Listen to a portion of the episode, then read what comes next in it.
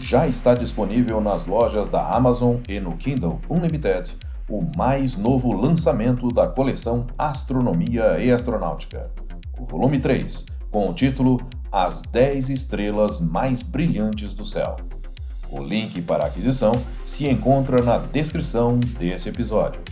Adquirindo o e-book, você estará contribuindo com a manutenção do podcast.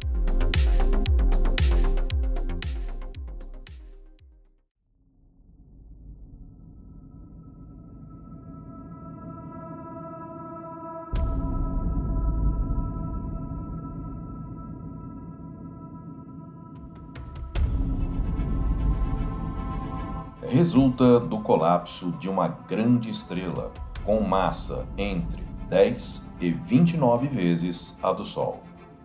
Elas são as estrelas de nêutrons.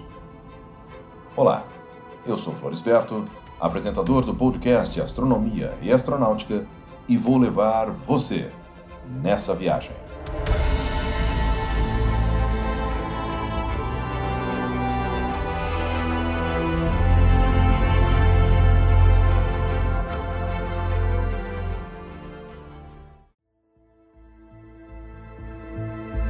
A estrela de nêutrons foi teoricamente prevista pelo físico soviético Lev Landau em 1932 e estudada em detalhes pelos físicos Robert Oppenheimer, Robert Serber e George Volkoff de 1938 a 1939.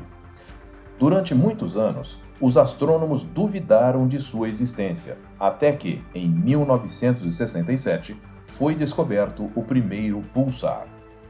As estrelas de nêutrons são as menores e mais densas estrelas de que se tem conhecimento. Embora elas tenham um raio na ordem de 10 km, podem ter massas cerca de duas vezes a do Sol. As estrelas de nêutrons resultam da explosão da supernova de uma estrela massiva cuja gravidade é tão forte que destrói os átomos individuais da estrela prótons e elétrons de carga oposta se combinam, deixando uma bola de nêutrons que gira rápido e cessa de se desintegrar quando atinge um diâmetro de alguns poucos quilômetros. As estrelas de nêutrons que podem ser observadas são muito quentes, com uma temperatura superficial de 600 mil Kelvin. Para se ter uma ideia de como elas são densas, uma caixa de fósforo de tamanho normal contendo material da estrela teria uma massa de aproximadamente 3 bilhões de toneladas. Seus campos magnéticos são entre 100 milhões a 1 quatrilhão de vezes mais fortes que os da Terra.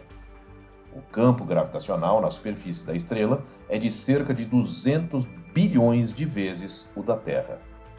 À medida que o núcleo da estrela colapsa, sua taxa de rotação aumenta Portanto, as estrelas de nêutrons recém-formadas rodam várias centenas de vezes por segundo.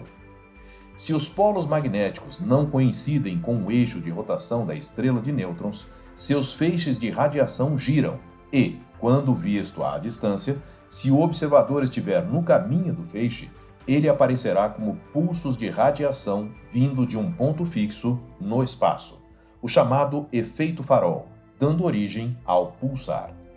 Acredita-se que existam cerca de 100 milhões de estrelas de nêutrons na Via Láctea, um número obtido ao estimar o número de estrelas que sofreram explosões de supernova.